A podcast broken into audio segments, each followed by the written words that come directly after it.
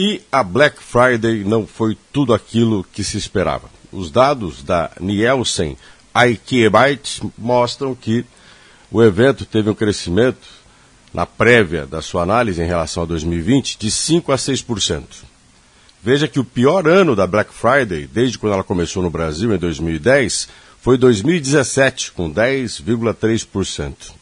O que, que está acontecendo? Já que muitas empresas esperavam este evento para desovar os estoques e até renovar pedidos para o Natal. Mas tudo indica que nem tudo saiu da prateleira. Muitos produtos que eram para serem vendidos com as promoções não circularam.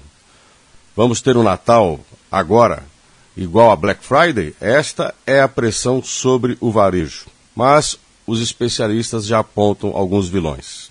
O primeiro deles, a inflação. Em alguns produtos, dos quais se esperavam boas vendas, como refrigeradores e televisores, dá para se ter uma ideia do aumento do preço. Os refrigeradores tiveram uma inflação de 17,1%, já os televisores de 15,7%.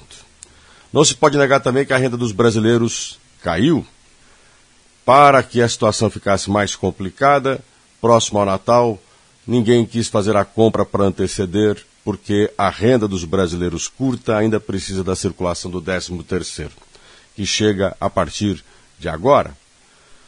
O Natal deve ser melhor, possivelmente, mas não vai ser igual aos períodos anteriores à pandemia. Temos resquícios do que a doença deixou, mas ainda a possibilidade de uma nova variante.